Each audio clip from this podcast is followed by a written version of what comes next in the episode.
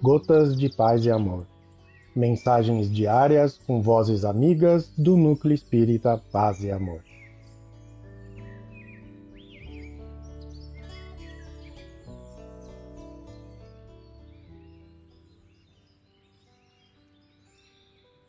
Olá, queridos amigos, quem vos fala é Vanderlei.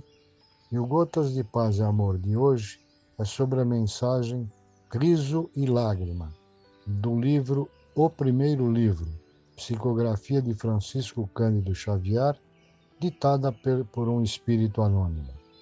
Riso e Lágrima.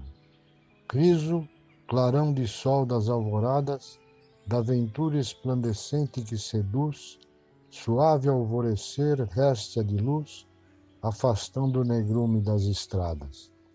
Lágrima, lírio das dores de Jesus, amargura das almas torturadas, filha das emoções divinizadas, mensageira da dor que a Deus conduz.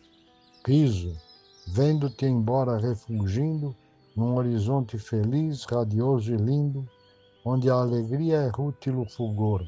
Prefiro a pobre lágrima sentida que me impele a grandeza de outra vida, onde é excelsa e imortal a luz do amor.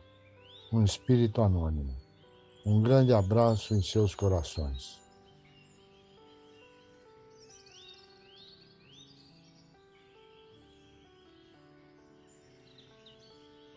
Mais uma edição do nosso Gotas de Paz e Amor. Um abraço para todos e um excelente dia.